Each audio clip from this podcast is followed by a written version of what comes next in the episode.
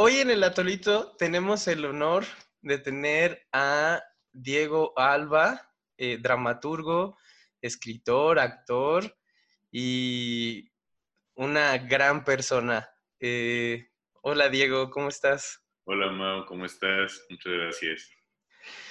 Eh, estábamos platicando un poquito sobre el tema de esta semana, que fueron los colores, y justamente te decía que uno de mis textos favoritos tuyos es un texto que yo lo relaciono con los green text, que son como el formato de contar historias de Forchan, que es sobre un chico en la secundaria y me gusta muchísimo. Sí, pues sí, sobre todo porque además tú y yo nos conocimos en la secundaria, entonces el contexto ese nos super pega, ¿no? Nos atraviesa en muchos sentidos. Y sí nos tocó la época de los celulares infrarrojo, ¿no? Y de que, ¿cómo eran los Sony Ericsson que cabían como nada más 10, 20 canciones, ¿no? Una cosa así. Sí. Este, Tarjetas micro SD de megas. Sí, sí, luego ya, ya, ya devino a los gigas, ¿no? Y era, súper acá traer de gigas. Sí. me acuerdo. Y, y, pues es justo como un contexto que a ti y a mí nos tocó muy cañón, ¿no? Y... Eh, porque aparte justo, o sea, entre nosotros directamente intercambiamos canciones por infrarrojo y también, o sea, que se hubo esa... ¿no? Que tenían ahí el dominio de donde descargamos la canción. Sí. Y eso, pues esa nostalgia fue, pues ni siquiera es como nostalgia, porque es más un contexto tuyo nuestro con el que crecimos tan cabrón y que nos ha definido como personas, ¿no? O sea, no es lo mismo que nos haya tocado eso del Bluetooth, eso del infrarrojo en la secundaria que en la prepa, por ejemplo. Nos tocó en una época muy específica en la que nosotros estábamos como empezando a despertar al mundo, que es la secundaria, que es una etapa horrenda, ¿no? Que todo el mundo cree que es muy bonita, pero yo la, no, pues no. Sí. Ay, yo estoy de acuerdo contigo, es horrenda. Fue una época muy, bastante lastimera. Y el Ajá, y que justo nos haya tocado eso, porque tiene mucha pertinencia, y en los apodos que tiene la historia. Fíjate que e, esa historia yo la escribí en un contexto en el que Gorefest 666 siempre se ha preguntado quién es, ¿no? Y siempre ha habido mucho mame, mucha construcción de eso, ¿no? Gorefest 666 es un seudónimo colectivo. Somos, somos varias escritoras ahí inmersas, ¿no? Lo que sucede es que tiene una curaduría final digamos, o sea, por parte de, del verdadero, digamos, Gorfet 666, que le pone ya las canciones de, de Acapulco Lost, ¿no? ¿no? Sí, ¿no? ¿Es Acapulco Lost? Sí. Sí, ajá. Que también forma parte como de otras poéticas, ¿no? De otros imaginarios también muy cabrones, ¿no? Este, y demás, pero el, creo que la más larga que existe es la, la mía, que creo, creo, que fue la séptima entrega de Gorefet 666. Y a este señor yo lo conocí cuando trabajaba, eh, bueno, ese señor es el administrador de, de la página de Chopo de Facebook. Oh. Ajá, yo lo conocí, me dijo, ya, ah, pues soy escritor, me dijo, ah, pues te gustaría formar parte de los que acá la página de Facebook. Yo, ah, sí, claro, ya. Ahí quedó. Wow. Y ese señor, uff, o sea, que, que me contó toda la historia sobre el Chopo, por ejemplo de cómo fue que nació desde el Museo Universitario hasta el Tianguis Cultural que es hoy en día. es la semana pasada tuve a Raúl Navarro aquí y, y, eso de cómo el Tianguis Cultural sale del Museo Universitario es muy simbólico, ¿no? pues está muy cabrón. Sí, sí, sí, o sea, y se me hace como hasta lo más esperado de cierta manera, ¿no? Se supone que es lo que tendría que suceder. Eh, tendría, que suceder y a la vez no porque no estaba contemplado para que formara parte, o sea, fuera una de las venas culturales, ¿no? De, de, la Ciudad de México, ¿no? Y fuera un monumento a la vida chilanga. ¿No? Y la coexistencia que hay ahí de tantos estratos diferentes. O sea, hay gente de mucho dinero, coleccionistas que van ahí y que cada semana están ahí, y gente que está ahí porque le gusta el ambiente y ya, o sea, ni siquiera compra nada. Sí, claro, claro, gente que solo va a darse como que su baño de rock, ¿no? Sí. o de culturas urbanas también, que muchas tenían su punto de encuentro ahí. O sea, la, cuestión ahí es que fue eh, justo un, punto de convergencia de, la juventud, de aquel entonces que devino ya después en la cuestión de tribu urbana, este, pero cuando estuvo lo de lo emo, ahí había emo, ¿sabes? Sí. Y no cualquier emo, sino él, así, un emo muy, muy, muy cabrón. Sí. Y, cuando había más cholos, también había mucho cholo ahí. Sí, sí, sí, sí. Pero, por ejemplo, dar, dar, darquetos, eh, punks, ponquetos, todos ellos que han existido desde, uh, ¿no? Pues han, prevalecido allá. A mí me, me llama mucho la atención eso de los emos, este, que yo, como que me gusta mucho la perspectiva antropológica de las situaciones y creo que sí hubo como una bronca social muy cabrona cuando fue lo de la golpiza de insurgentes, ¿sabes? O sea, sí hay un antes y un después de la Ciudad de México cuando pasó eso. Sí, sí, no, definitivamente. Y además, en ese contexto que surgió, porque la golpiza fue de punks contra emos, ¿no? Porque la excusa era que eh, los emos ridiculizaban un poco lo que era ser punk en, realidad. Pero la verdad es que no había nada, o sea, no había, ni siquiera no había que pegarle siquiera porque lo que estaban haciendo no era una caricatura de lo punk, sino era como una nueva rama de lo punk que lo punk ahí vino a, querer eh, agredir. ¿Por qué? Porque mostraban mucho afecto y mucha vulnerabilidad. Y al mismo tiempo era muy ridícula su vulnerabilidad, ¿sabes? O sea, era, era muy, pero eh, como que gran parte del arma principal del punk yo siento que era esta ridiculización de la vulnerabilidad, ¿no? Fíjate que ahí justamente estaba hace unos días platicando con un amigo sobre eso, que creo que lo que hicieron los emos que fue tan de tanto impacto es que fueron honestos, rompieron con esa máscara de, del punk y esa honestidad ataca bien cabrón a la sociedad como un todo. O sea, ya ni siquiera es solamente a los punks o a los metaleros o a tales, ¿no? O sea, e, es esto está pasando, ¿no? Y fíjate que yo siento que ahora, pues el reggaetón, el hip hop, el trap, hasta los corridos, casi todos tienen este, influencias de emo. O sea, de cómo construirían narrativamente la canción si fuera música de los emos. Y hay, por ejemplo, pues gente como XX Tentación o Juice WRLD que literal dicen, no, mis referencias son música de blancos porque era lo que yo escuchaba cuando estaba más morro. Ajá. Sí, claro, y eso, y eso, pues delimitó, porque, porque yo, siento que más, eh, en vez de ser como una fue más un movimiento emo. No sé si, si, si decirlo yo así, así tú que eres psicólogo social sabrás mejor que yo de estas cosas, pero yo lo veo más como un movimiento en cuanto a, hacer de estas figuras eternamente, históricamente rudas, volverlas como afectuosas y vulnerables, a partir de que ellos mismos son conscientes de lo ridículo que es, podría ser los afectos, ¿no?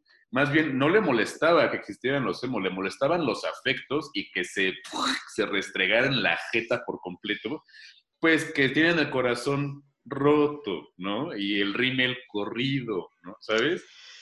Y que ahí es como muy queer también esa lucha, ¿no? Por supuesto, muchos jotos salimos de ahí, güey. Muchos, muchos. Y por eso digo la importancia que fue que nos haya tocado a nosotros en la secundaria, pues viene mucho de ahí. Muchísimo, mucho, mucho.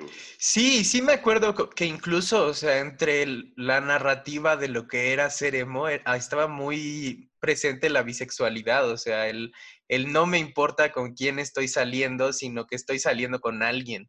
Claro, ajá. O sea, y a mí se me hace que son como ideas que, que se han repetido cíclicamente, como que llegamos a esas conclusiones, ¿no? Porque yo veo los 60 y todo esto de la revolución sexual y el empoderamiento y así, y pues es mucho de lo mismo que decían los emos, ¿no? De es mi cuerpo, es mi representación, es mi espacio, yo lo voy a usar, claro, Claro, claro, y, y que tienen, o sea, su cuerpo, su representación, su propia forma de ver el mundo, su propia forma de ver las relaciones, su propia forma de escuchar la música. Y es que creo que atacó sobre todo desde, uno, la vestimenta, la indumentaria, y este, la música.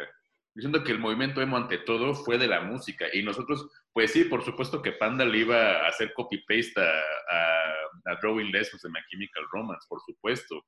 Porque era lo que tocaba, porque teníamos a My Chemical Romance por MTV, ¿no? Y al final, o sea, fue lo mismo que le pasó a nuestros abuelos con, con Guzmán. O sea, toda la música de rock de esa época eran traducciones de lo que estaba sonando en Estados Unidos. Sí, que era Elvis Presley, este, sí, totalmente, totalmente. o rock en italiano, ¿no? También, de hecho. Sí, sí, sí. Y fíjate que, que ahí, o sea, eso de la, la indumentaria, yo siento que, que, que sí tiene mucha carga antropológica para lo que pasó en, en, la Ciudad de México. Eso, ¿no? Que usaron el disfraz, este, hicieron el ritual, tuvieron la música, o sea, fue... Y surgió de la nada, porque aparte no había como una organización, no había líderes emo, vaya, no, no había como cabecillas. No había grupos de Facebook de gente emo. Exacto. No, hubiera sido eran Metroflox interconectados y ya, pero no había como un central. Lo único que quizás pudo haber sido, hubiera sido los sillones, que era como el, lugar seguro, por decirlo de alguna manera. Sí, sí, sí, sí, sí, sí, sí, recuerdo los sillones. Sí. recuerdo los sillones. Sí, y era todo ese ritual, era todo el performance de vestirse, de estropearse el cabello, ¿no? Con flecos imposibles, de estropearse los ojos, porque pues hace ahora delineárselo estaba cabrón, de estropearse, o sea, muchas partes del cuerpo también eran como un poco lastimadas, ¿no? Porque si te acuerdas también esta cosa como de rajarse, sí. de cortarse, verga, ¿no? También, y cómo encontraba su causa en el movimiento emo, ¿no? Y qué hacían también las familias, güey.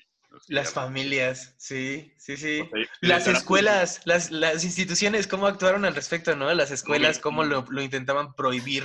Saludos al Avante. Claro, sí, sí, sí, sí. Saludos al Avante. Donde aún mantengo el récord de más días sin recreo de toda la vida. ¿De verdad? Ay, sí, es cierto, ¿no? Estuve dos años consecutivos sin receso. Segundo y tercero. Verga, güey. ¿Ves? Eso por supuesto que alimenta el enojo. Así. Obvio, pero aparte, o sea, llega un punto en el que el castigo pierde totalmente su, su función y su sentido, ¿sabes? O sea, yo ya estaba más feliz adentro porque no estaba en el calor, estaba leyendo, estaba solito, o sea, no tenía ningún problema con estar ahí, ¿sabes? y dibujando cabrón, y así, solo que evidentemente, pues, o sea, sí había mucho escarnio por parte de la institución y por parte de los alumnos mismos. Sí, ¿no? sí, sí, sí. Te ponían, te ponían en un lugar bastante culero, bastante culero, que pues sí, güey, la secundaria sí fue infernal, o sea, verga. no, y aparte, o sea, es eso, ¿no? Es lo mismo de los rituales y, y, lo mismo antropológico. Como dices, tú te ponía en una situación donde, pues, no puedes exigirle a los otros que actúen de otra forma. O sea, somos los mismos changos que hemos actuado de esta misma manera durante toda nuestra existencia, ¿sabes? Tampoco es como responsabilizarlos directamente. Solo, pues a veces te toca hacer el, chivo y ya, o sea, está, está culero. mucho, mucho de la vena rebelde que mantenemos este día, en estos días, viene por parte del movimiento emo. Aprendimos a ser rebeldes por el movimiento, con el movimiento emo, ¿sabes? O sea, con todo esa fue nuestra, nuestra primera bandera que nos pusimos de salirse del encaje de las familias, ¿no? O sea, que de repente llegara un fleco gigantesco a una reunión familiar, de repente llegar a tu casa con otra rajadura, ¿no? Que pues evidentemente no era, no digo que, que sí hubo casos de suicidio no genuino, que pues ahí es, otra cuestión, pero pues era una... Em, una manera de, destacar y encontrar nuestra identidad, güey, porque la identidad en esta edad, en la secundaria, es, verga, güey, es un... Así yo no lo pienso volver a repetir, pero lo veo en mis sobrinos que ya están volviendo a entrar, o ya están entrando en la pubertad, y digo, verga, güey, la búsqueda de la identidad. Mira, yo en mis 28 años... Es que seguimos ahí, o sea, yo, eso es horrible, porque uno dice, no, pues la búsqueda de la identidad y la secundaria. Más bien yo creo que es como la adolescencia y las hormonas, porque la búsqueda de la identidad puta, o sea, me pinté las uñas de dorado porque sigo sin encontrar mi identidad, ¿sabes? Claro, claro, claro. Y, y es que, pues sí, fue, pues andas como con quemaduras de tercer grado emocionales todo el tiempo, ¿no? Y qué mejor que lo emo para habernos entendido ahí. Y todo, ¿no? O sea, como que creo que en ese sentido, por eso sí era muy honesto, el hecho de que usaran música gutural, o sea, ¿de qué otra forma habrían cantado si no de forma gutural, ¿no? O sea, es tan... Creo que era tan literal en sus símbolos lo que estaba sucediendo que yo, incluso mientras pasaba, a mí me llamaba mucho la atención, o sea, y me llamaba la atención que, que también había como que los que sí podían ser emos y los que no podían ser emos, ¿sabes? o sea, no era lo mismo Lupita cortándose que Mau cortándose, ¿sabes? O sea... Claro, o Moni. Sí, o Moni. Claro, claro. Sí, porque aparte surgió también como esta cuestión de Lobam, ¿no? De todo este asunto. Resurgió, porque Lobam ya estaba, ¿no? Pero sí, no era lo mismo, era una cuestión social completamente, racial completamente, ¿no? Y de género completamente, ¿no? O sea, hasta eso es muchísimo más tendencioso ver a una chica deprimida que a un vato deprimido. Verga, güey, ¿no? O sea, sí es mucho más socialmente aceptado que una mujer tenga depresión a que un vato. Y eso, pues así, vámonos al, costumbrismo del siglo XX, ¿no? Así, que a tener a la mujer sola en casa, bueno, no sola, con los hijos en casa, entristecida, forever melancólica, y el vato, pues como siempre accionando y proveyendo y demás. De repente el vato se deprime, ah, cabrón, no, no, no, no, ¿no? O sea, hay mucho escarnio público ahí. Sí. Como que inconscientemente agarró muchas cosas que estaban mal y que estaban sucediendo y que en todas las casas de, o sea, de esa misma historia de Godface 666 estaba pasando lo mismo, o sea, eso es lo bonito de esa historia, que, que estábamos pasando por eso todes. Y, y creo que, o sea, que sí hay una influencia en global en cosas como el feminismo, en cosas como el drag queen, en, cosas como pues las nuevas revoluciones LGBT y, mucho de lo T en, en, lo emo. O sea, que... Sí, claro.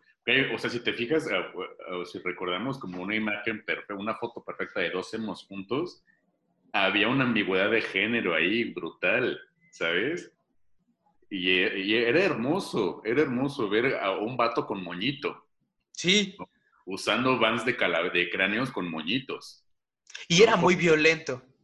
Y era muy violento para la sociedad también, porque además, y estoy pensándolo también, güey, los hemos, eran sumamente cultivados, güey, muy cultos, porque topaban que las referencias venían de Japón, ¿no? Y en Japón tienen ahí una visión muy específica sobre el género ¿no? Que no lo define necesariamente la indumentaria y entonces, ¿no? Hay como una homologación ahí de repente, ¿no? Una deconstrucción del género, ¿no? Y, o sea, y fíjate que ahí, pues también tienen mucho que ver con los otakus, ¿no? O sea, son, eran también muy otakus los hemos. Y otakus de esos que podrían jactarse de decir, veían anime de calidad, por decirlo de alguna manera, pero pues también era como el anime que más fácil conseguíamos, ¿no? Casi todo el mundo vio Cowboy Bebop, Evangelion y así. Y la verdad es que tener 12, 13 años y ver Evangelion, pues, o sea, no es como que te cambie la vida, pero sí dices, ¿qué chingados acabo de ver? O sea, ¿qué está pasando, güey? ¿Por qué está llorando este cabrón por 13 capítulos? Ya sé, o Death Note, ¿no? También. Sí. ¿no? Que Death Note pues, es, la, es la tesis de Lemo sobre la sociedad completamente y cómo lo está viendo. Y sí, o sea, y que también revisita cuestión del romanticismo, ¿no? Y que mm, hubo muchísimo, muchísimo al respecto. Creo que hasta Belinda, ¿no? Se volvió emo por un rato. Sí. ¿No? Y, y eso, ¿no? O sea, que, que como era lo, lo popular, lo global, pues la referencia le llegaba a todo mundo, ¿no? Y tienes, por ejemplo, Skrillex era, empezó siendo emo, o sea, empezaba en una pinche banda de emo y de repente ya empezó a hacer otras cosas, ¿no? Y este güey, el de... Hay otro... Ah, un güey que hace una canción que se llama Venom ahorita, que es igual trap, pero como trap emo, y hacía él, antes estaba en una banda y tocaba el bajo y, como que ahora, como ahora lo popular es el hip hop y la norma es la negritud, como que lo emo encontró en la negritud y en esa otredad un espacio que dijo, oye, yo también estaba aquí y entonces ahora resurgió, ¿no? Sí, pues en lo subversivo, ¿no? Completamente, ahí encuentra sus raíces. Si surgió de lo subversivo, va a seguir encontrando lo subversivo. Pienso mucho en Lil Peep, por ejemplo. Sí, sí. Que volvió a fusionar esta cosa como del, del screamo, justamente, adentro de sus raps, ¿no? Y por fuera es un emo, completamente. Es, y hasta es un emo, digamos, hegemónico, tanto que es blanco, bueno, era blanco, este, con los tatuajes en la cara, ¿no? Que sabe como ahí va el rap, ¿no? Pero lo escuchabas rapear era como problemas de emos, así, afectos de emos completamente. O Post Malone. Yo creo que, que, Post Malone juega como en, ese, en esa línea porque, por ejemplo, ahora en esta vez que invita a Ozzy Osbourne a su disco, o sea, es, es, un, es un acto político decir eso, ¿no? O sea, tengo en un disco de rap blanco a Ozzy Osbourne. Ozzy Osbourne, que es el epítome de lo goth, sí. Y, y, y, eso, ¿no? Que lo de los tatuajes, por ejemplo, ahorita se me hizo muy importante que no es lo mismo los tatuajes en la cara para un negro que los tatuajes en la cara para un blanco, ¿no? Y, ¿y qué se tatúan en la cara. Pues yo creo que es completa, o sea, por parte de los blancos tatuándose la cara, digo, ay, maldita apropiación. Así. pues no pueden tener nada bueno los negros porque ahí llegan los blancos a quererlo copiar, ¿no? Aunque Lil Peep sí lo hizo un muy discurso por parte de tatuarse la cara y afearse, digamos la cara. Y, eso era muy emo. O sea, la modificación corporal hacia el no voy a hacer lo que me dijeron que tenía que ser.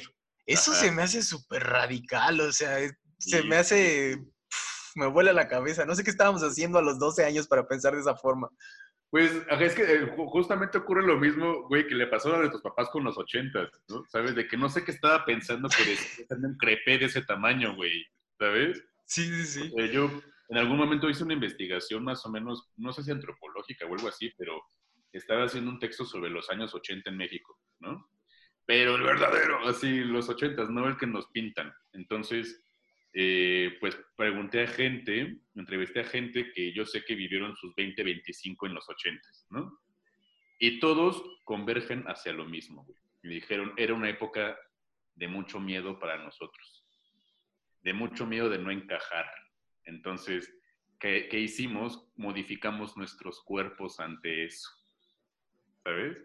Es muy duro. Por, por supuesto, dice, así le pregunté a una persona, dice, güey, el oso que era tomar ron, güey. Así, ¿no? El oso que era usar los pantalones hasta acá, ¿no? El oso que era... Sí, e, e, era, era, era, había mucho miedo de por medio de un, de un escarnio social de no encajar, ¿no? Y ese escarnio se lo llevaron después a los hijos. O sea, porque muy, son muy. Del, esa generación es muy del tabú de la marihuana, por ejemplo. También.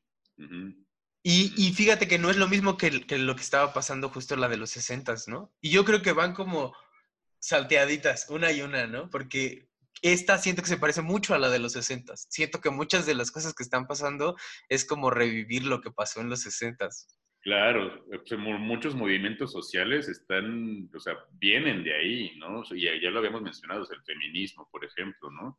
Que viene mucho justamente de ahí, o sea, mucho del movimiento del estudiantil del 68 estuvo también a manos de mujeres, ¿no? Sí. Muchos representantes, muchas representantas, ¿no? De, estudiantes, pues vino por parte de, este, pues tienes a Poniatowska, ¿no? A, a muchas figuras, muchos artistas, ¿no?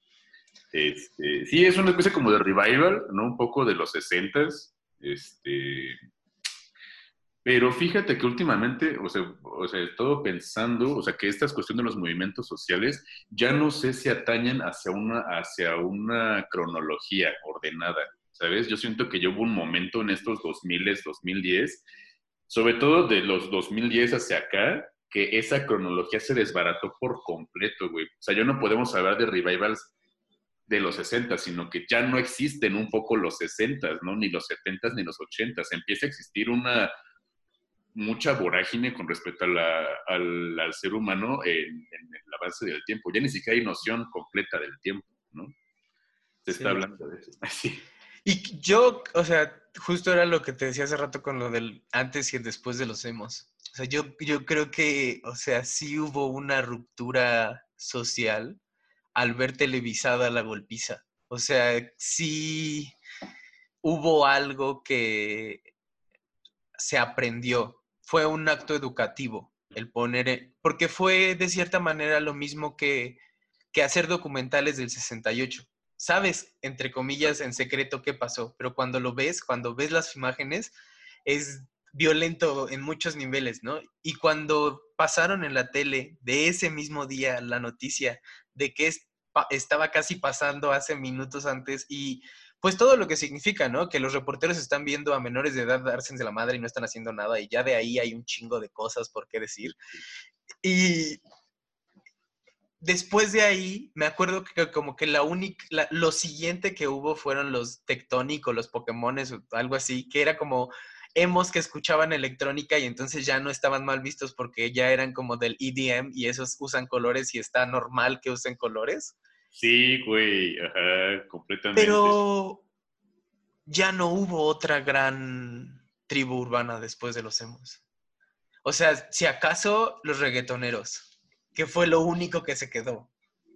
Pues sí, es que fíjate que sí, los reggaetoneros se vino para escucho. también tiene. ¿Me escuchas? ¿Me escuchas? Ya.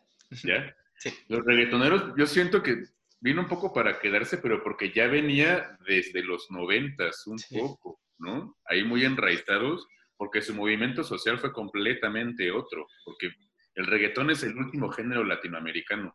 Sí como tal, ¿no? Y, creo que es el homólogo al hip hop. O sea, que no es que no es que copia el hip hop, sino que surgen de los mismos lugares. Y creo que ahí, por eso también tiene mucho parentesco con el corrido, porque son muy similares en su surgimiento, muy marginales, muy, muy cargados de historia, de realidad, dirían los del hip hop. Ajá, muy cargados de, lo real. Ajá. También. Sí, con respecto a eso, te digo, yo no, yo no, por ejemplo, eh, iba a decir tribu urbana, sí, después vino los Tectonics, ¿no? Y me acuerdo mucho de este videoclip de Yel, ¿no? El de Ah, Ghost de ¿no? Donde salían haciendo tectónica a tope, ¿no? Y me tocó más en la prepa, por ejemplo, y a finales de la prepa, ¿no? Donde ya había como esta banda que se ponían los lentes como, como pixeleaditos, ¿no? y los pantalones entubados volvieron, ¿no? Y, las, y las suéteres a rayas volvieron y los colores neón volvieron. Sí, que fue mucho más aceptado porque ya no era negro, ¿no? Ya no era este, extraño, ya era colorido, ¿no? Ya era festivo, ya era un poco más vivo, ¿no? Apostaba más hacia la vida que a la muerte, ¿no? Fíjate que, que ahí eso del negro se me hace importante porque al final pues el negro refleja todo, ¿no? O sea, es, es, el espejo más duro que puedes tener, ¿no? Un espejo negro. Y creo que simbólicamente hicieron mucho eso, o sea, que fue tan violenta su existencia para la sociedad porque les mostraba tantas cosas que era como, güey, hazte para allá, quítate, ¿no? No quiero ver esto porque yo también me siento igual, pero yo estoy usando mi máscara que todos los días tengo que salir a usar. ¿Y por qué no estás haciendo lo mismo? ¿Por qué estás vistiéndote así y cortándote y cantando estas cosas, sabes? Sí, claro. Y es que ahí viene un poco la, o sea, la, esta frase así, uff, buenísima de la maldita vecindad, ¿no? De, hey, pa, fuiste pachuco, también te regañaron, ¿no? Sí que toda la canción es, es, una respuesta generacional a la anterior, ¿no? Pero yo pienso un poco más, o sea, fue parte de los rockeros, en el caso de la generación de la maldita vecindad, hacia sus papás, ¿no? Quiere decir, verga, sí, los, para que los papás digan, sí, cierto, ¿no? Los hemos, creo que no tuvimos un, eh, un himno, ¿no? Que nos, que nos, que respondiera a la generación anterior por completo. Y creo que ni siquiera hubo esa intención, ¿eh? O sea, no lo hubo porque no lo necesitaba, realmente. Solo lo que no necesitábamos era que televisaran como una mujer, a una mujer, a una chica emo le partían la cabeza con un ladrillo. Sí. ¿Sabes? Eso sí. fue demasiado violento y por supuesto que iba a ser una chica emo porque pues vatos, ¿no? Pero pues muy cabrón. Y definió lo que fueron los medios hacia adelante, ¿no? O sea, lo que es hoy en día la noticia, lo que vale la pena poner en los diarios. Claro, y siempre, siempre, y ahí vuelvo un poco también a como a mi güey, lo, lo objeto de entretenimiento que somos los jóvenes, ¿no? ¿Y por qué? Porque esos medios de comunicación son tomados, son ejercidos desde el poder por manos adultas, ¿no?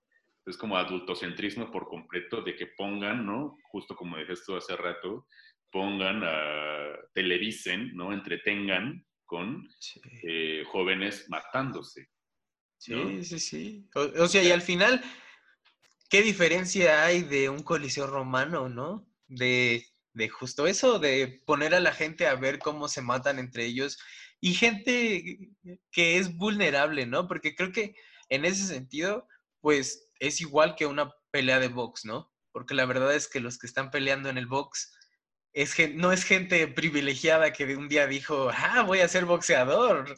La mayoría de los boxeadores vienen desde abajo, ¿sabes? Claro, sí, sí, pero ahí yo pienso un poquito, o sea, al, boxeador le van a pagar después de la pelea, ¿no? Sí, sí, a, a, los a los morritos no, güey. Sí. me recuerdo esta película japonesa o coreana, no sé si la has visto, donde reclutan como un montón de chicos problema en Japón o de sus escuelas y los transportan a una isla. Ah, Battle Royale. No mames, que después de vino Hunger Games, ¿no? Sí. Pero, güey, está muy cabrón, muy, muy cabrón. Y, y aparte eso se televisaba. Y e, eso, ¿no? O sea que todo lo que ha pasado en estos últimos 10 años, y en este año se nota bien cabrón, decimos, es que no mames, tal película, ¿no? Y, no mames, son cosas que se escribieron a finales del siglo pasado, ¿no? Y es decir, era ciencia ficción, no era un pinche instructivo, o sea, no mames, ¿no? Y ves los reality shows, o sea, y realmente si no es porque tienen un código de ética, serían Hunger Games los reality shows. Y están muy cerca de. Completamente, pero pues pienso en que RuPaul haga llorar a las concursantes en el último capítulo poniéndoles así su pinche foto de vatos, ¿no? De niños, ¿no? Y es así, verga, ¿por qué no pones mejor una foto de ellos empezando drag, güey? O sea, que todo el mundo se ve bien feo y chamagoso. Ah, ¿por qué, ¿Por qué volverlo el show de lo lastimero, ¿sabes?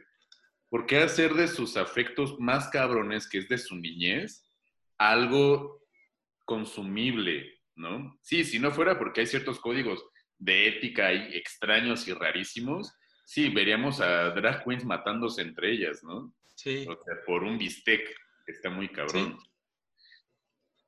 Y fíjate que hay una película mexicana que creo que se llama Somos lo que hay, que es de terror de una familia de caníbales. Qué bonita peli, porque nunca te explica nada además. No, no, no, yo, güey, aparte yo me equivoqué de sala cuando fui a ver esa película. Yo quería ver una que se llama Los que nos quedamos, algo así, que era de migración, y compré el boleto para Somos lo que hay y me metí y...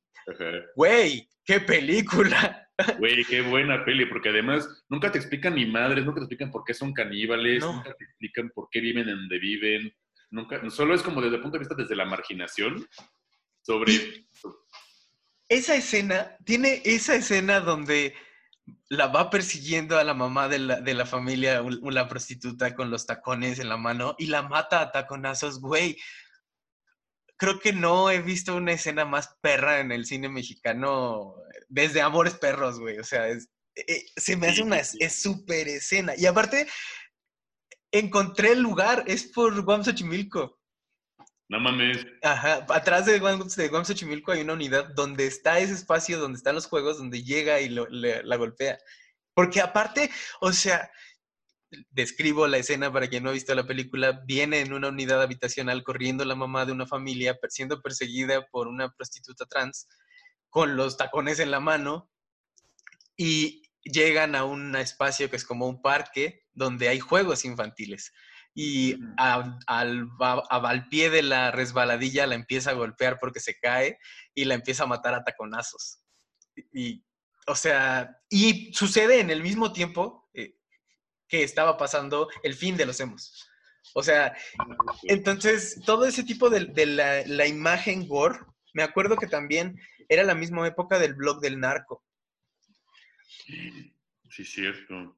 Y era la misma época de la guerra contra el narco y la misma época de lo visual de, la, de las ejecuciones. O sea, yo me acuerdo que era muy común que tal o cual persona ya había visto tal o cual video de gore. O sea, em, empezamos todos con obedece a la morsa, pero después de ahí muchos seguimos subiendo en intensidad muy cabrón. Y muchos de los hemos, veíamos cosas que creo que no sabíamos qué era lo que estábamos viendo ni qué era lo que estábamos haciendo al ver lo que estábamos viendo, ¿sabes? No, ajá. Había una. o sea, ¿qué tenía un celular, un morrito a los 12 años en el 2000, que era? ¿Dos? ¿No? ¿2003? Como, sí, como 2003, 2004. Ajá. O sea, no tenía GIFs, no tenía videos largos, o tenía. Porque aparte me recuerdo mucho que había también ejecuciones de soldados en Al-Qaeda, ¿no? Tenía eso, tenía Gokus, tenía eh, un, video en específico de una ejecución de un sicario donde le cortaban el cuello y se tardaban un putero en cortarle el cuello. Tenía que tronarle la Así no, era, era, era demasiado, digo. O sea, yo. Sí. Ahí yo sí me, sí me abstuve bastante de que me pasaran ese tipo de cosas porque sí, yo era pues, muy, muy emocional, güey. Pero sí recuerdo que hubo muy un boom al respecto muy cabrón de quererse pasar los videos de alguien matando a otro alguien de una manera de, con brutalidad, ¿no? Sí. O sea, de, ser esta cosa como completamente morbosa y consumir eso. O sea, la brutalidad de matar a alguien. Verga, güey. Sí. Y, yo creo que tiene también mucho que ver con el, con el cuerpo, ¿no? O sea, con qué relación tan estrecha estaba viviendo el emo con su cuerpo. Y, y esa brutalidad ejercida sobre el cuerpo. Sí, sí, sí, sí. Y que del que mismo emo era tan como consciente, ¿no? Sí. Esta, porque fue un movimiento, yo, siento, en México sí existió, sí hubo emo mexicano, a partir del emo estadounidense, si queremos verlo así, eh, y fue muy breve. Yo siento que fue muy breve, porque todavía en Estados Unidos prevaleció lo happy punk. Hubo bandas punk que devinieron en happy punk y no les fue nada mal. Te digo, My Chemical Romance, Green, Day, ¿no? Blink 182, ¿no? O sea, que hasta el mismo vocalista de Blink-182 se volvió experto en aliens, ¿no? Sí, sí, sí. O sea, pero en México, sobre todo en Ciudad de México, porque te digo, no, no ubico el movimiento emo en alguna provincia. Bueno, en Guadalajara tengo entendido que sí, que sí hubo movimiento emo. En Monterrey. porque aparte fue como la ola regia del, de la música. Porque era como Panda, este, Termo, Allison, todas esas bandas, pero ninguna era como emo como tal, ¿no? Sino como que habían encontrado en ese espacio la forma de expresarse hacia cierto público, porque el primer disco de Panda no tiene nada que, el, que ver con, con Para ti con desprecio, que fue como el, gran disco emo, ¿no? Bueno, y de hecho yo siento que también ese disco de, Para ti con desprecio, verga, güey, hay muchísimo misoginia ahí de por medio, eh, güey. O sea, ¿te acuerdas de este que acaba de suceder esto de Molotov? Sí, sí, sí, sí. Había mucho, verga, muchísima misoginia entendiéndose el feminicidio completamente. O sea, en tanto que la portada era una, era una morra sin ojo. Sí. ¿Sabes? Y rayada con una llave, con una cruz en su cara. ¿Sabes? Y siento que también ahí hubo, hubo ciertos detalles de lo emo que yo no sé si rescataría del todo, güey. O sea, si vas, esta cuestión como de, de hacerle un grito hacia tu vulnerabilidad, sí, güey, pero no sobre de una morra. Sí, es que fíjate que yo lo que creo es que no, el emo fue una exposición sin contención. O sea, todo mundo dijo todo lo que quería decir y se abrió y literalmente se abrió hasta la piel todo lo que tenía que sacar. Y muchas de esas cosas no eran buenas. O sea, y, y también lo que siento es que hay una estética en lo grotesco y hay una estética en lo violento y en, en, esas cosas, en los videos, en, en, el disco, en la misoginia, porque no es igual la misoginia de Eminem del American Show y del Slim Shady, que ambos discos también, si pasaran una revisión a esos discos, o sea, wow, Kim es una canción donde literal está contando cómo la va a matar, y, pero creo que ambos discos también son actos profundamente performáticos, ¿no? Y entonces ahí caen en una problemática artística estética de la estética de lo grotesco que tiene un conflicto muy grave desde, yo creo que desde los noventas o un poco más para atrás para acá, que lo grotesco se empezó a volver algo muy fascinante para el artista y entonces la sublimación dejó de ser algo bello para solamente ser el acto y que lo estético no tenga que responder necesariamente a la belleza en la sublimación. Claro, claro. Sí, te digo, a mí me parece que mucho del, del, machito que ahorita existe, pues también vino por lo que vimos, ¿no? Completamente. Sí hay una, sí siento que es necesario, no urgente, pues, pero sí es necesario hacer un repaso, ¿no? De estos discos que nos condicionaron conductas machistas y misóginas por completo, porque yo imagínate, yo siendo homosexual, y haciendo la performance de no serlo, ¿no? Así. Este, qué bueno, creo que la, la, cagué un poquito en la secu, pero sí, de ayer no, pero, o sea, en la secu, yo lo que me acuerdo era que tu performance era irrelevante porque había alguien que estaba haciendo un performance todavía más grande en torno a eso. Y entonces nadie volteaba directamente a ver tu performance, porque ahí, o sea, Alonso era el performático. Y, realmente a mí, yo me acuerdo claramente que cuando Ricky Martin salió del closet, yo me acordé de Alonso, porque yo dije, es que no entiendo estos closets de cristal, o sea, son cosas muy extrañas para mí, donde es como el traje del emperador, o sea, es eso, es, un traje que, que, todo mundo te dice que está ahí y tú crees que está ahí, pero en realidad todo el mundo sabemos qué está pasando, ¿no? Claro, claro. Sí, sí, sí. Sí, aunque te digo, o sea, de, de, traer el, el, closet de cristal encima y el traje invisible, ¿no? De esa tela tan fina, a, asumirlo, verga, sí, ahí... Sí. No te dice, hay, hay, hay poemas que tardan años en escribirse, ¿no? Y entre estas, la siguiente, soy gay. ¡Ah! ¿No? Eso sí, sí, es, es muy brutal.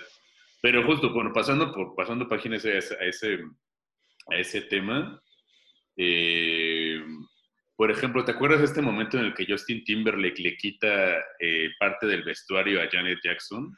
¿No? O sea, Justin Timberlake también tiene mucho que explicar al respecto. ¿no? El otro día estaba platicando con otro amigo que es estudia negocios internacionales en la música, una cosa así, y no dejaba de defender a Justin Timberlake, ¿no? Es como de, güey, no hay manera de defenderlo. Porque... Toda su historia como solista está construida en la misoginia toda. Así. El güey, el güey destruyó la carrera a Britney. No habría, no habría Justin Timberlake sin el problema con Britney Spears. O sea, no habría nada de lo que tiene hoy Justin Timberlake sin Cry Me a River. Y Cry Me a River es una oda misógina de tú me hiciste, tú me hiciste, tú me hiciste, tú me hiciste. De la revictimización. Y que es lo mismo que cualquier, que cualquier canción de Para ti con desprecio. O sea, la, revictimización. Aunque, ah, sí, aunque te digo, y, no es un afán como, no intento defender, pero para nada la misoginia y, este, este pedo en, Panda o en Justin Timberlake, pero sí había, e, estaba muy, muy, muy en pañales absolutamente todo, güey. O sea, no había la conciencia que existe ahorita. Sí hay, lo que sí existe es mucho, puta madre, güey, qué pendejo estaba, ¿sabes? O sea, pero fíjate que, bueno, como como comunicador social, lo que me resulta abrumador es que no había esa conciencia por parte del público, pero por parte de los creadores del contenido sí. Esa gente sabía qué estaba haciendo. O sea, porque al final las teorías de comunicación no son nuevas, empezaron en la Primera Guerra Mundial y empezaron justamente para servir propósitos militares, ¿no? O sea, todo el estudio de la comunicación nace para servir, para poder adoctrinar de una manera más efectiva. Entonces, mucho es el estudio de la persuasión y las ciencias de la comunicación, mucho es eso, la persuasión. Entonces, ser un manager de un artista sí es saber ser un, un comunicador. Y entonces sabes del ejercicio del poder, sabes de la construcción de la lírica, porque aparte eran artistas que ellos no, no hacían ninguna de sus canciones. Ellos eran simplemente el que se paraba y bailaba y hacía el playback y ya, ¿no? Y entonces ellos sí hay un grupo detrás de gente que, por ejemplo, Epstein entre ellos, que sí saben lo que están haciendo y que sí saben qué va a pasar con la gente cuando les inyectas qué Mm. tipo de contenido por tanto tiempo y en qué edades, ¿no? Porque aparte eran actores de Disney, o sea, estaban siendo targeteados a morritos más chicos que ellos. Y Sí. entonces ahí hay mucha perversión estructural detrás. Que fue justo como el, el, el discurso de Justin Bieber, ¿no? Ya Justin Bieber lo tenía yo así puesto en el peor de los casos, así pinche vato asqueroso, misógino mierda por lo que le hizo Selena Gómez, ¿no? Así. Yo, fíjate que nunca pude verlo así porque, eh, por eso, porque él era un, un forastero en ese mundo, o sea, él, él era un morrito que salió de YouTube y lo jalaron ahí, o sea, él no, no es de estos chavos que llevaban desde los tres años ahí, ¿sabes? O sea, como Sí, Selena no, Gómez. Pero sí se volvió, sí, claro, o sea, y no, a ver, o sea, aquí lo, le- lo central sigue siendo Selena Gómez, ¿no? Sí, O sea, sí, no sí. perder de vista qué es de ella, ¿no? Después del pinche tsunami horrendo que fue Justin Bieber. Pero cuando Justin Bieber saca este video de Yomi Yomi, ¿no? Y empieza a ver todo esta, como este, este desarrollo de la cultura de que, güey, yo justo nací desde un morrito, morrito, ¿no? Que lo ponen en el, en el servicio como entretenimiento masivo, ¿no? Y hay una deshumanización de por medio de un morrito de 16 años, ¿no? Sí. Y, fíjate que, era de edad, güey, así, o sea, fíjate que creo que ahí en lo único en lo que falló su video fue que, que la gente siempre va a querer ver cosas a profundidad donde no hay profundidad, ¿no? O sea, yo creo que el valor metafórico de lo que te está diciendo es más importante que si existe o no Pizzagate, ¿sabes? O sea, justamente eso que dices, ¿no? Te está contando el discurso de yo era un morrito y me hicieron esto en lo metafórico, en lo simbólico. ¿Por qué tomarlo literal, sabes? O sea, y, y lo hizo obviamente para vender más, ¿no? Pero, pero sí creo que es como oclusión del mensaje, el, el jugar en la conspiración. Sí, claro, evidentemente todo, todo, todo también pienso que fue planeado por parte de la conspiración y lo que sea, pero de- dentro de esto mismo se me parece muy interesante que el güey haya pedido como, haya hecho un grito de ayuda porque tiene 26 y está próximo a cumplir 27. sí, no sí. sabe qué hacer con la generación de los 27, ¿no? Porque ha tenido la misma fama que, que los 27 que de esa generación. Entonces, no sabe muy bien qué hacer. Ahora, al mismo tiempo digo, bueno, perdonaremos al misógino, así, ¿no? Y eso, ¿no? O sea, creo que el perdón es una cosa muy compleja, muy, muy difícil y, y mucho porque,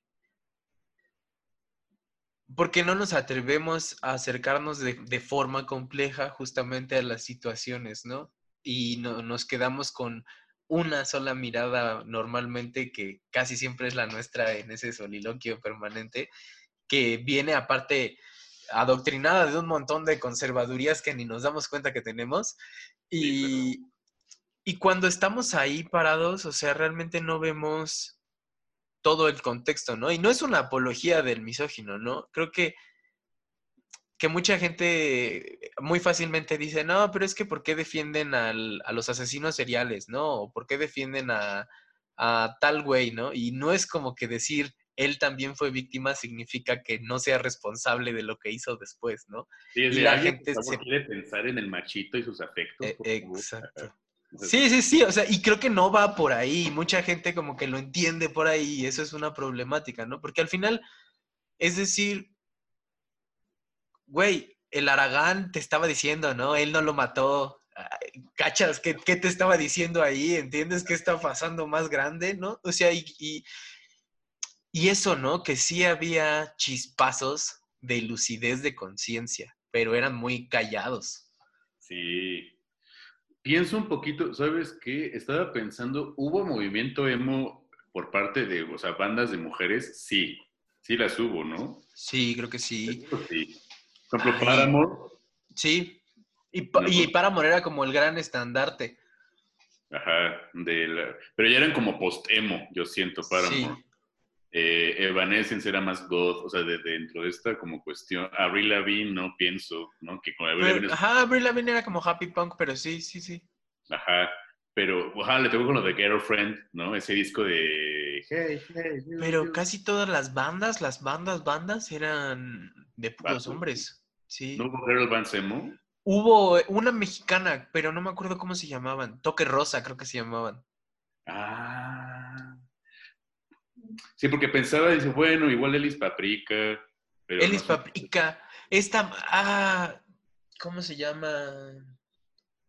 Illinois. Illinois, que la, la vocalista era, era chica. Y en Inside tenía la, la violinista, que no me acuerdo cómo se llamaba.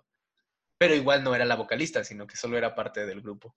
Ajá, ajá. O sea, yo estoy pensando en como grupos 100% girl bands completamente. Creo que solo Toque Rosa.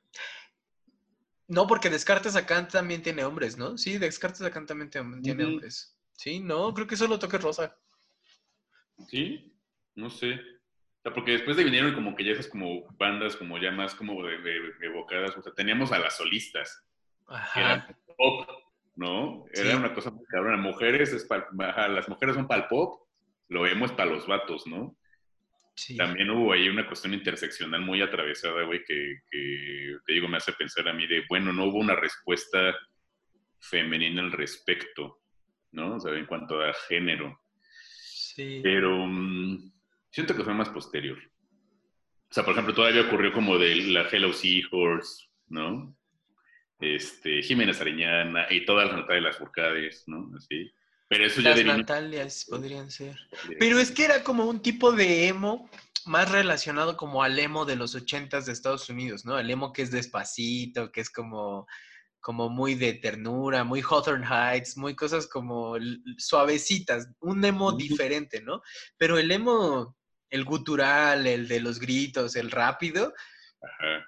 tuvo muy, muy pocos exponentes mujeres, pero en general, o sea, quizás en Japón haya algunos más exponentes mujeres, pero no... Supongo que sí, supongo que sí, pero pues, supongo igual muy poco visibles, ¿no? Sí. Eh, pero bueno, ajá, justo. Y quizás, fíjate que quizás ahí también sea un,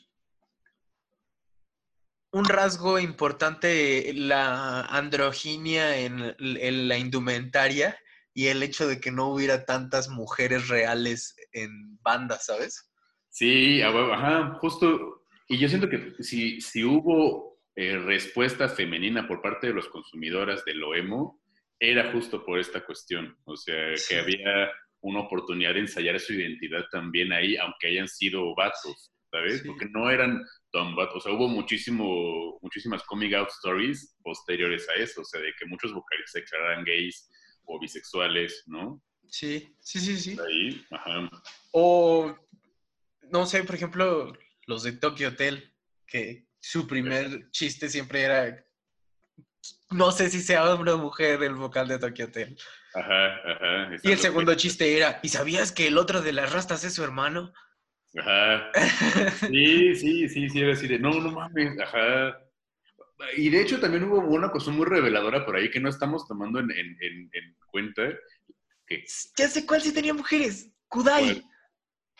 no mames, pero ella era pop, ay, sí, Sí, claro, pero es de nuevo lo mismo. O sea, volvemos al hecho de que si tiene mujeres, lo mandan a lo pop.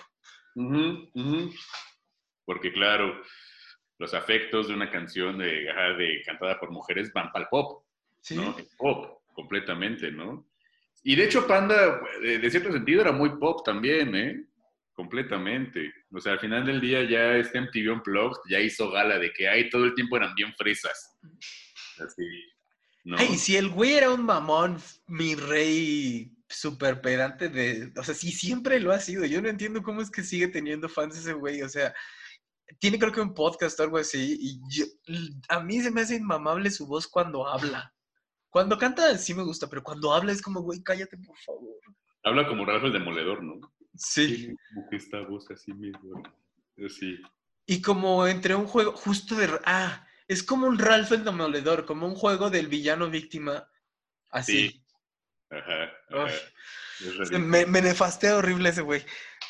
Pero pues justo, ah, hasta hubo un tributo a Caifanes, ¿no? Sí. Te dijeron, ah, verga, ya, la de la célula que explota, ¿no? Ajá. Y la gente era como, pero ¿por qué mandaron traer a estos güeyes? O sea, de- es una samaná, güey, así, completamente, ¿no?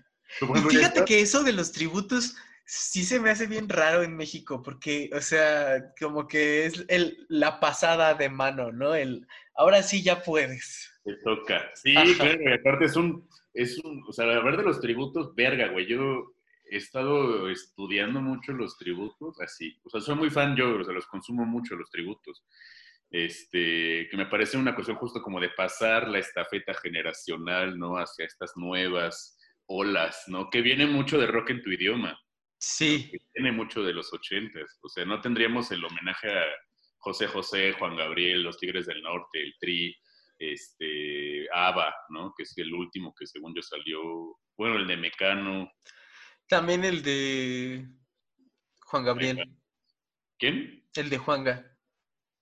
Ajá, ese, ese, ah, pero ya salió otro nuevo, ¿no? Ajá.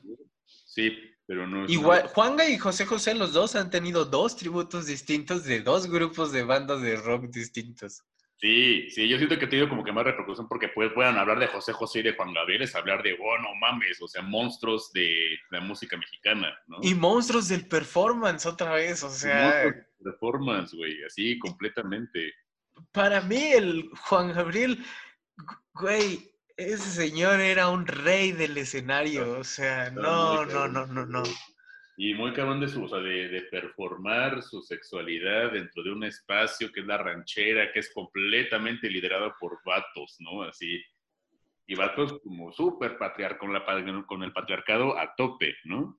Y cantándolo, o sea, y que lo adoptan y lo abrazan y dicen, este es el que yo escucho cuando ya estoy bien pedo. O sea, cuando más vulnerable me siento, recurro a él, ¿sabes? O sea, wow. Claro, claro, claro. Y de esto de que el vato más, el vato más vato que le pega a su esposa pone a Juan Gabriel cuando ya está chillando, ¿no?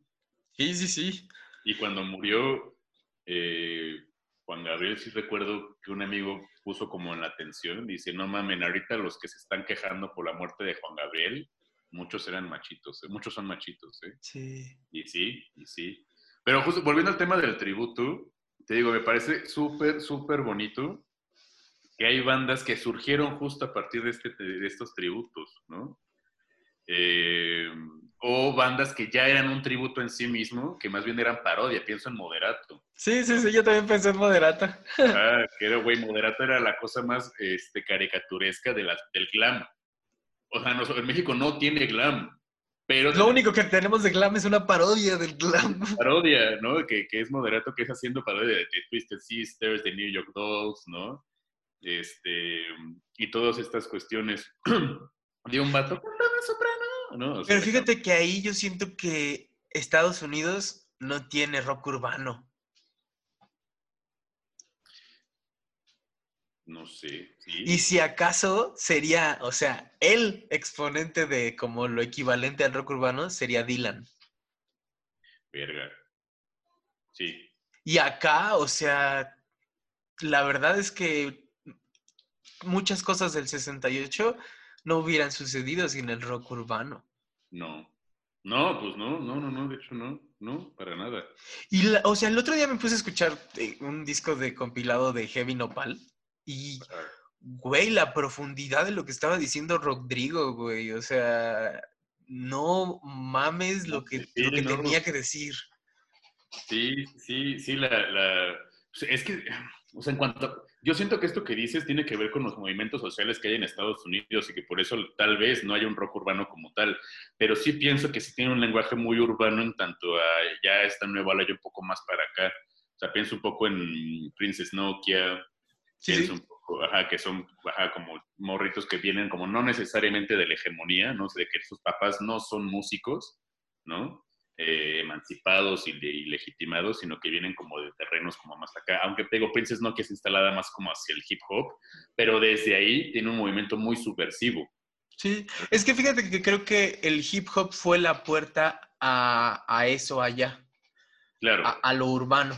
Porque, por ejemplo, hoy en día se habla en algunos reportajes y así de los grupos de hip hoperos y de, de gente que hace corridos que literalmente le vende música al narco, donde hace su canción, donde va a hablar de tal narco y lo va a adular y se les hace como, wow, el gran suceso, ¿no? Y la verdad es que la mitad del hip hop de Atlanta de los ochentas está fundado en dinero del narco de esa misma forma, ¿no? Justo en esa misma manera, ¿no?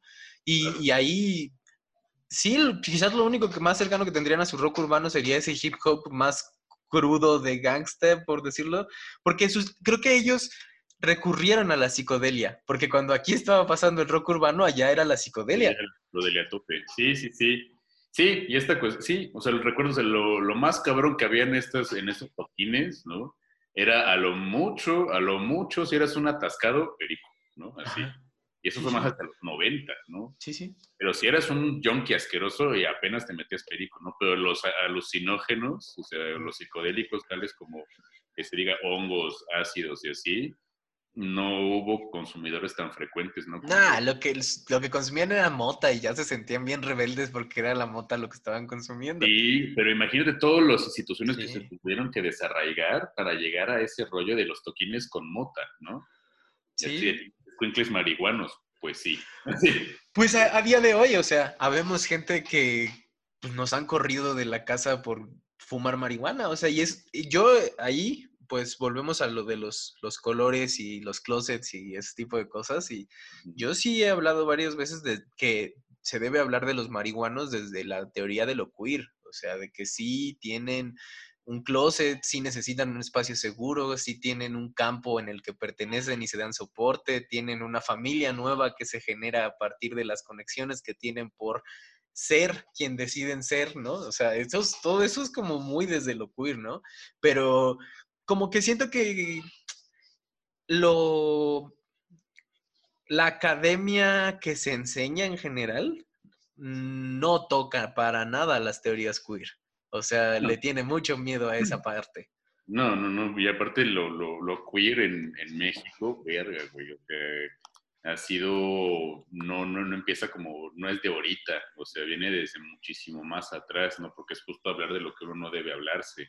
Y hay tanta, tanta, tanta potencia, ¿no? En, los espacios queer, tanta, ¿no? O sea, que, que pues ahí sí yo digo que es, es, algo, es un tema mucho, muy aparte, ¿no? O sea, lo del avance de lo queer.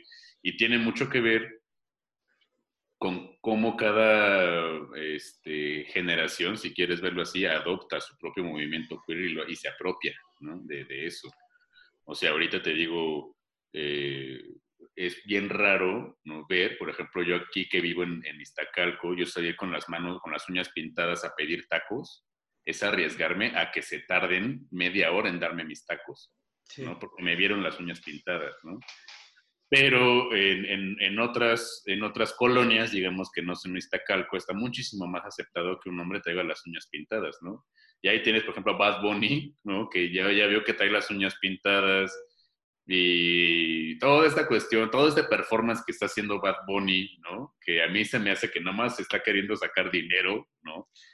Fíjate que yo creo que es las dos cosas al mismo tiempo. O sea, que es mercadotecnia y es una construcción completa, pero pues creo que todo lo que hacemos, hasta lo que es construido, es un diario y es una representación de uno mismo, ¿no? Y fíjate que en ese sentido sí me sorprende y ahora ya no me sorprende tanto que yo acá no noto ninguna diferencia de salir de esa manera, pero porque si yo acá salgo así, yo acá yo no me veo queer, yo me veo reggaetonero. Y yo estoy en Iztapalapa, o sea, ese es como el, sentido, ¿no? Entonces, eso es muy, muy significativo, ¿no? Si salgo así en la Condesa, ya soy artista, ya no soy este, ninguno de los dos. Claro, sí, sí, sí, sí. Si a ti te, te vieran pasear por el Parque México, dirían, ese güey es, no sé, diseñador visual, algo muy cabrón, ¿no? ¿Sabes? Sí, sí, sí. Sí, sí, es absolutamente una cuestión este, que, de clase, ¿no? sí, y cómo al final todo se ve atravesado por, por la clase, ¿no? Por el capital. Cabrón, por el capital cultural. Sí, totalmente, totalmente. Fíjate que de las cosas que más me gustan de ti, aparte de tu voz, que, güey, siempre he amado tu voz, era lo apasionado que eres con las cosas que te interesan. Porque yo soy muy clavado y yo siempre he sido muy clavado y cuando agarro una cosa me super clavo y me acuerdo que cuando íbamos en la secundaria yo me clavé un muy cabrón con lo emo y yo conocía un puterísimo de bandas y cosas así como a super profundidad, pero no sabía de nada más. Y me acuerdo que tú me enseñaste de Mecano porque tú estabas ultra, ultra clavadísimo con Mecano. Mecano era así tu vida. Sí, sí, sí. O sea, y ahorita que, que, decías de los tributos, una de mis canciones favoritas así del mundo es un tributo a Mecano, que es Hijo de la Luna, pero una versión de una banda de, de como de rock estilo Mago de Oz Ah, extravaganza. De extravaganza. Ajá. Cuando mete el gutural, se me hace así magnífico, ¿no? Sí, sí. Pero después de que escucho esa y luego escucho la de Mecano, nunca puedo dejar de pensar que es mil veces más violenta la de Mecano. Sí, sucede. Sí, claro. Hoy esos temas no verga, Es buenísimo porque Claro, ahora lo, violento no necesariamente tiene que ver con... Sí, sí, claro. Tiene que ver más con esta, esta cuestión de que una mujer como Ana Torroja esté cantando este tipo de letras en medio de los ochentas, ¿no? Y una letra tan compleja, ¿no? Que es una historia bien contada, ¿no? Hermosa, pero es muy triste, ¿no? Es mucho más violenta que te lo cante una morra ¿no? Narrando la voz del gitano de quién es el hijo, me hace engañado fijo y de muerte la hirió, ¿sabes? Esta cuestión de como de tener ah, en estos coros, ¿no? Tener una voz femenina que cante este pedo, ¿no?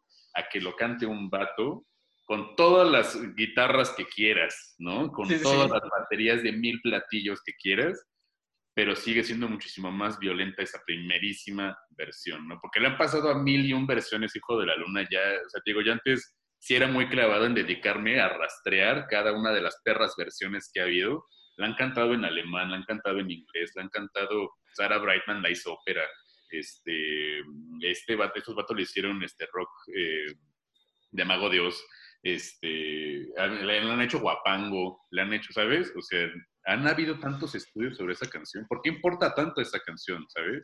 Hay ciertas canciones que son así, ¿no? O sea, como esta de Aleluya, que también, o sea, cuántas versiones existen de, Aleluya, ¿no? Y, desde, o sea, que la versión más popular no es la versión original, ¿no? O sea... No, no, no, no. ¿Cuál es la versión popular? Yo, la, versión que amo de Aleluya, por ejemplo, la de Enrique Morente, que es como con esos coros flamencos. Sí. ¡Ah, ¡Aleluya! O sea, se te pone la pinche carne así, dices, ah, la verga, la verga, la verga, lo siente, así. Sí. Enrique Morente, qué pedo, porque aparte fue de las últimas canciones que cantó, ya en el desahucio total. O, en eso mismo de lo del tributo, canciones como Hurt de Nine Inch Nails, cantada por Johnny Cash, así poco antes de morir, la esposa igual se le acaba de morir, o sea...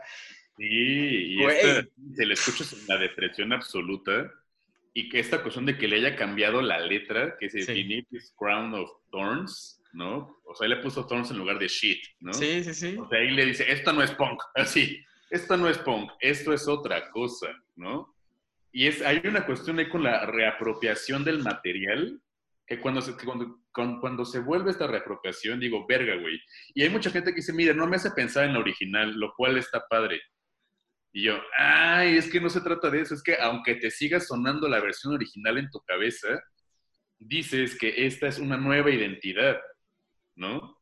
Sí, es otra cosa, o sea, es algo nuevo surge de la emoción que se le está poniendo. Incluso, fíjate que hay un, podcast que se llama Revisionist History y tienen un capítulo que me encanta donde hacen análisis a Elvis, a una sola canción de Elvis, que es la de Are You Lonesome Tonight. Y entonces hablan de un, de un estudio que hizo un equipo de psicoanalistas donde tomaron todas las presentaciones en vivo de Are You Lonesome Tonight y marcaron todas las veces que se equivocó en la canción. Y entonces hacen una, suman como la historia de vida conocida de, Elvis a la cronología, a la línea de tiempo. Y entonces resulta que los momentos en los que le resulta ya casi imposible cantar esa canción en, en vivo, y que se equivoca diez mil veces al punto de que la mitad de la canción es él riendo y llorando al mismo tiempo, es después de que lo deja su esposa. Y, Ah, y entonces dices, güey, qué pedo, ¿no? Y, y eso, ¿no? Como por más que sea su canción y la haya cantado diez mil veces, cada una de las versiones es su propio original. Esta versión, y, y me encanta esta cuestión como performática en la que lo real atraviesa al intérprete. Me hace pensar mucho en, eh, en esta versión, esta eh, performance que hizo, bueno, esta, esta actuación que hizo Patti Smith en los premios Nobel, Ujú, cuando recibe eh, el, nombre, el premio Nobel a nombre de Bob Dylan, ¿no? ujú. Entonces canta frente a la cumbre de las Naciones Unidas ahí en Oslo, en, en Noruega, y empieza a cantar esta canción A Rain's Gonna Fall, ¿no? Que es la historia de los tres, o sea, de Patti Smith, de Robert Mapplethorpe y de Bob Dylan. Es su historia de su amistad. En realidad, la canción se le escribió Bob Dylan a un guerrero que se fue a Vietnam, un soldado de Vietnam y murió ahí, ¿no? Pero ahí lo atraviesa mucho porque Patti Smith empieza a cantar esta canción y empieza a pensar en Robert Mapplethorpe, en Bob Dylan y demás, y pues se acuerda que Robert Mapplethorpe murió de SIDA, ¿no? Entonces toda esa canción representando a su amigo Bob Dylan, representando a, Mapple, a, a Mapplethorpe, empieza a cantarle, "Ah, na, na, na, na", y alguien de la talla de Patti Smith, ¿no? Al primer minuto se le empieza a ir la letra, "Ah, na". perdón. ¿Sabes? Verga, güey. O sea, ese momento en el que te atraviesa y dices, es que nunca había cantado recibiendo yo a, eh, a nombre ¿no? de mi mejor amigo un premio tan importante como este. No puedo evitar pensar en Robert Mapple- Mapplethorpe y la historia que ella tuvo con él, ¿no? Que se le quiebra, se le cae por completo el, el- el performance y me dice, perdón, perdón, perdón, ¿podemos volver a empezar? y ahí va otra vez, ¿no? Porque hasta se ve como el guitarrista que está a su lado, la primera guitarra está a su lado, la está acompañando y empieza a ver de que qué pedo esta morra que está Sí, haciendo, güey, así, ¿qué, qué, qué, qué? Así, y se le cae y dice, no, perdón, podemos volver a empezar. Y después ella como que comenta, güey, es la primera vez que me ha tocado que me siento traicionada por mis propias cuerdas vocales, güey. ¿No? Que me sentí completamente humillada, ¿no? Porque estar pensando en Robert Mapplethorpe y en Bob Dylan era este pedo, ¿no? ¿Sabes? O sea, digo, verga, y cuando lo, lo real te atraviesa tan cabrón. Fíjate que a mí me gusta que poco a poco el atolito se ha ido llenando de tintes de espiritualidad y siempre fue mi intención en el fondo. Pero de esa, es- de esa otra espiritualidad que surge de, del autoconocimiento y de, de la magia en esas cosas, ¿no? De, de que cuando lo real te atraviesa, cosas mágicas pasan. O sea, ahí en podemos volver a empezar. Hay tanta realidad, o sea, es una frase con tanta realidad que, que, o sea, dices, ¿qué pedo, no? Y la verdad es que me gusta mucho que la expresión mexicana se está yendo a cosas complejas. O sea, a mucha gente no le gustó Roma, ¿no? Y, y es muy fácil como querer agarrar Roma como ejemplo, pero ahora que está más reciente, ya no estoy aquí, a mucha gente no le gusta y dice que es aburrida y que no pasa nada, pero a mi parecer es una película que tiene tantas capas de lectura y donde están pasando tantas cosas y que no recurre al, al simple hecho de tener un buen guion y un buen diálogo. O sea, es mucho más allá de un buen diálogo. O sea, a mí me, me fascina. Sí, y aparte en el caso de Ya no estoy aquí, era algo que nadie había hablado de eso, que eran de los colombianos, güey, y de hablar de los chinos, bueno, de los, de los, de los chinos asiáticos, este, japoneses, todos ellos que viven en, en, en la frontera, ¿sabes? ¿Qué es vivir, qué representa vivir en la frontera? ¿Y por qué no Sí. se había hablado de esto antes? Y aparte que se haya estado en una plataforma de, como es Netflix, Sí. es huevos, pinche cine, ¿sabes? Huevísimos, neta, de huevos, así, huevos. Porque, Y, y eso, ¿no? Que las dos hayan surgido por Netflix, que tanto Roma como Ya no estoy aquí hayan tenido que, que recurrir a eso, a Netflix, ¿no? Porque Fidecine, ah, pinche pérdida de dinero, que las que dices, impulsada por Fidecine y que sí salen, son las que saben que van a vender. O sea, Sí, es muy triste esta visión capitalista, es innegable que existe, ¿no? ¿Sabes? ¿Y eh, qué hacemos ante eso? Bueno, mecanismos de resistencia, plataformas de resistencia, ¿cómo lo puede hacer Netflix, no? En el caso de Roma, por ejemplo, en el caso de Roma, yo sí te digo, no, o sea, no es que la haya odiado, ¿no? Por completo, ¿no? Y aquí creo que lo importante no es si la odia o no, o sea, lo que importa es como que la pieza en sí que propone, ¿no?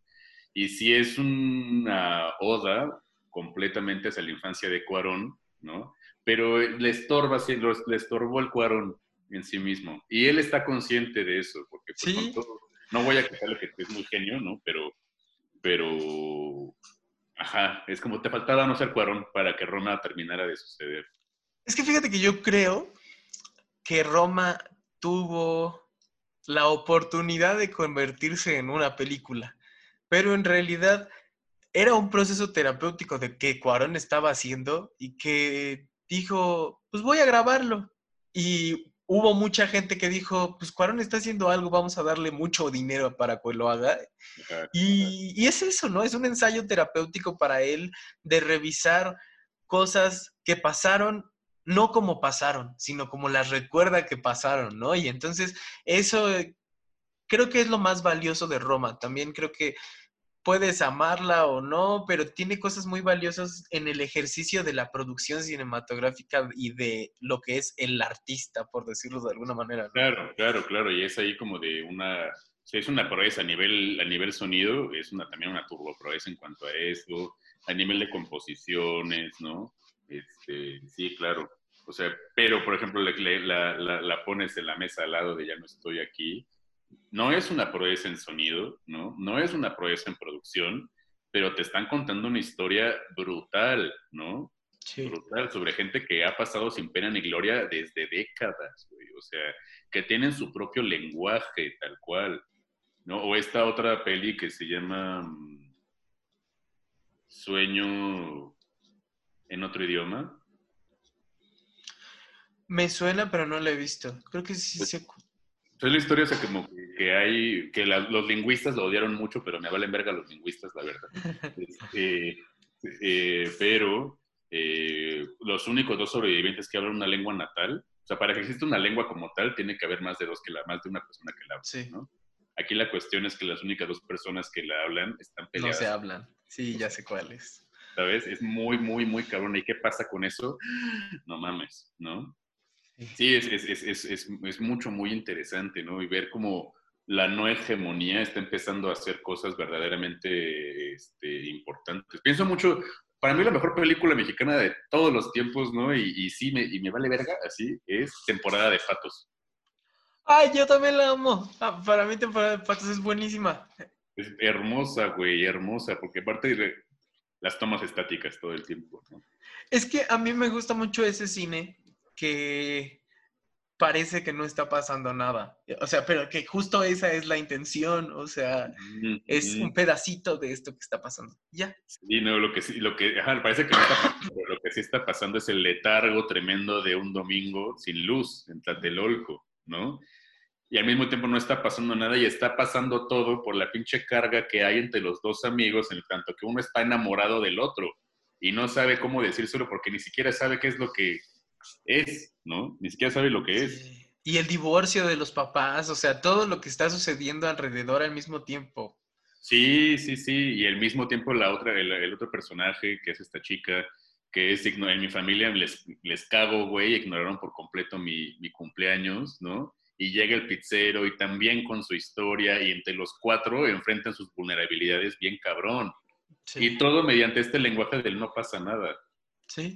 Sí, sí, y, y, es, fíjate que me gusta mucho ese director, porque también en Club Sandwich hace cosas muy, muy buenas con, con, lo, con la relación que es muy hegemónica esa relación en México, la relación de, de madre e hijo que cae en lo edípico incestuoso muy cabrón, es muy común aquí.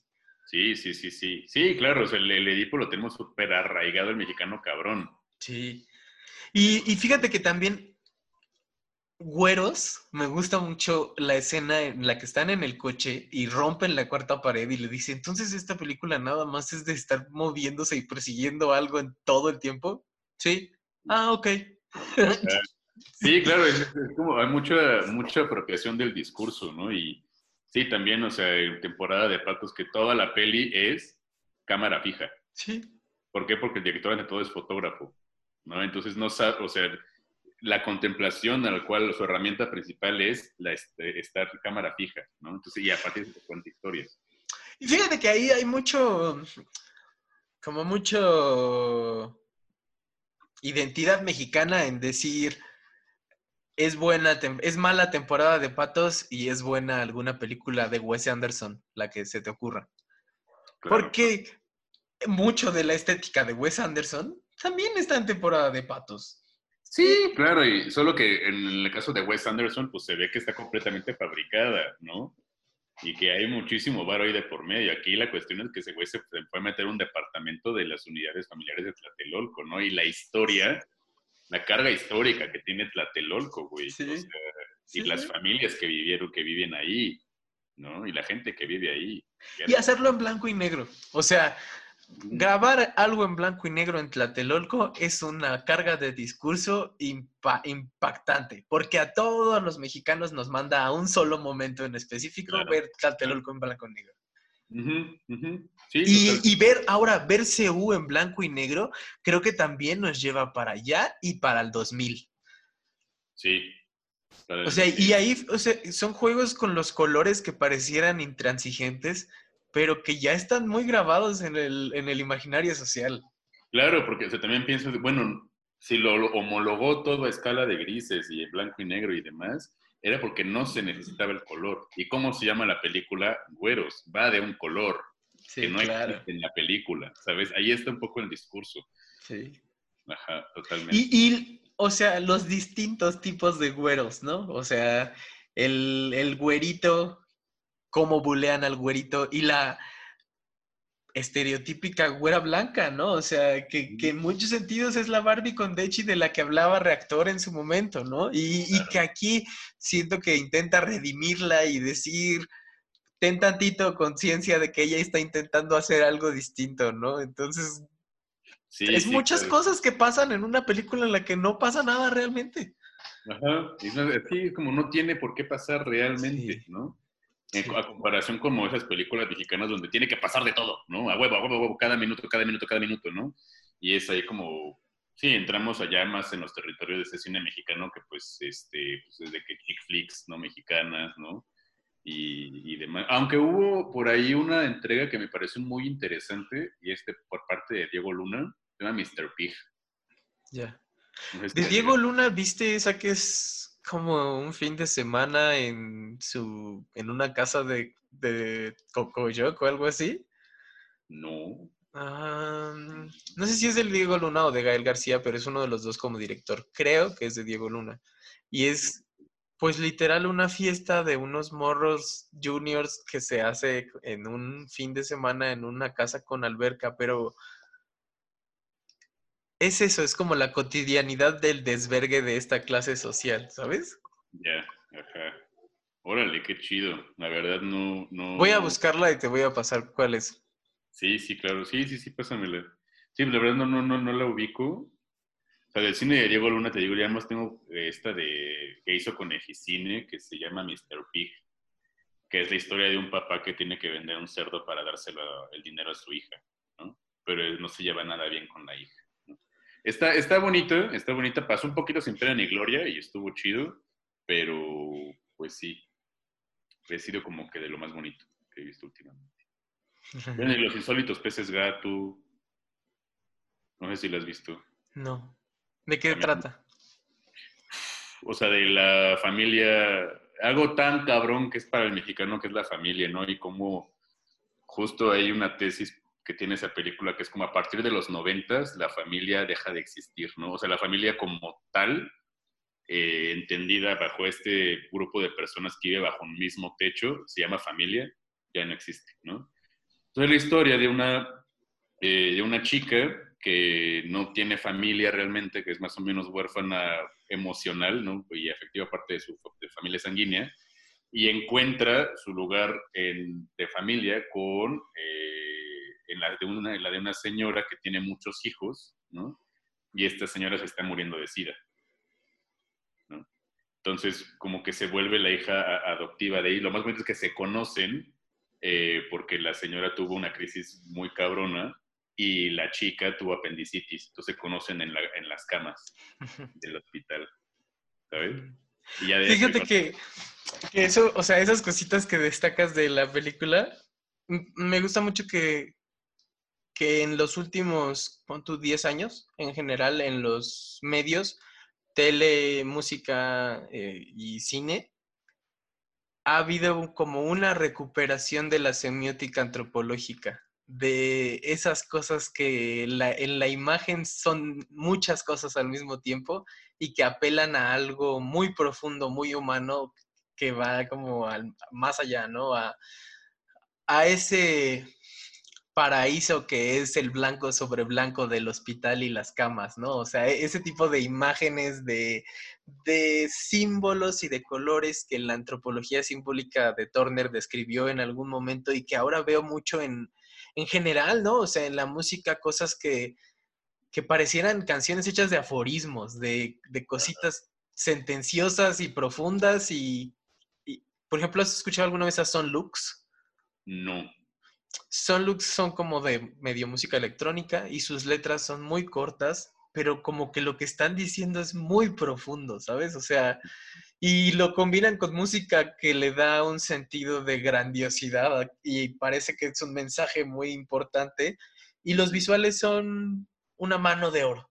Y entonces como que sientes que dices son muy poquitas cosas y al mismo tiempo te está diciendo tanto y siento que los medios y el cine y la música se fue para allá y me llama muchísimo la atención. Sí, claro, esos nuevos como simbolismos que estoy viendo a partir de las crisis eh, sociales que estamos teniendo como en, el sector familia, en sector género, en el ámbito eh, feminista y toda esta cuestión, y cómo se está moviendo hacia allá, está habiendo como un perfil bastante interesante, pues es, es, innegable que estamos, se está respondiendo cabrón ante esto. Sí, sí, completamente, completamente. O que, por ejemplo, haya surgido de repente joyitas tan cabronas como somos lo que hay, ¿no? Sí. oh, ¿de dónde salió esto? Nadie sabe, ¿no? Nadie sabe qué es ese director. Yo no sé. y te digo, o sea, como que fue una película que apareció ahí y ya. Y... Ajá, ajá, sí, ya. Y de repente, güey, aparte a mí las tomas, o sea, la dirección me parece muy bonita, güey. Muy bien hecha.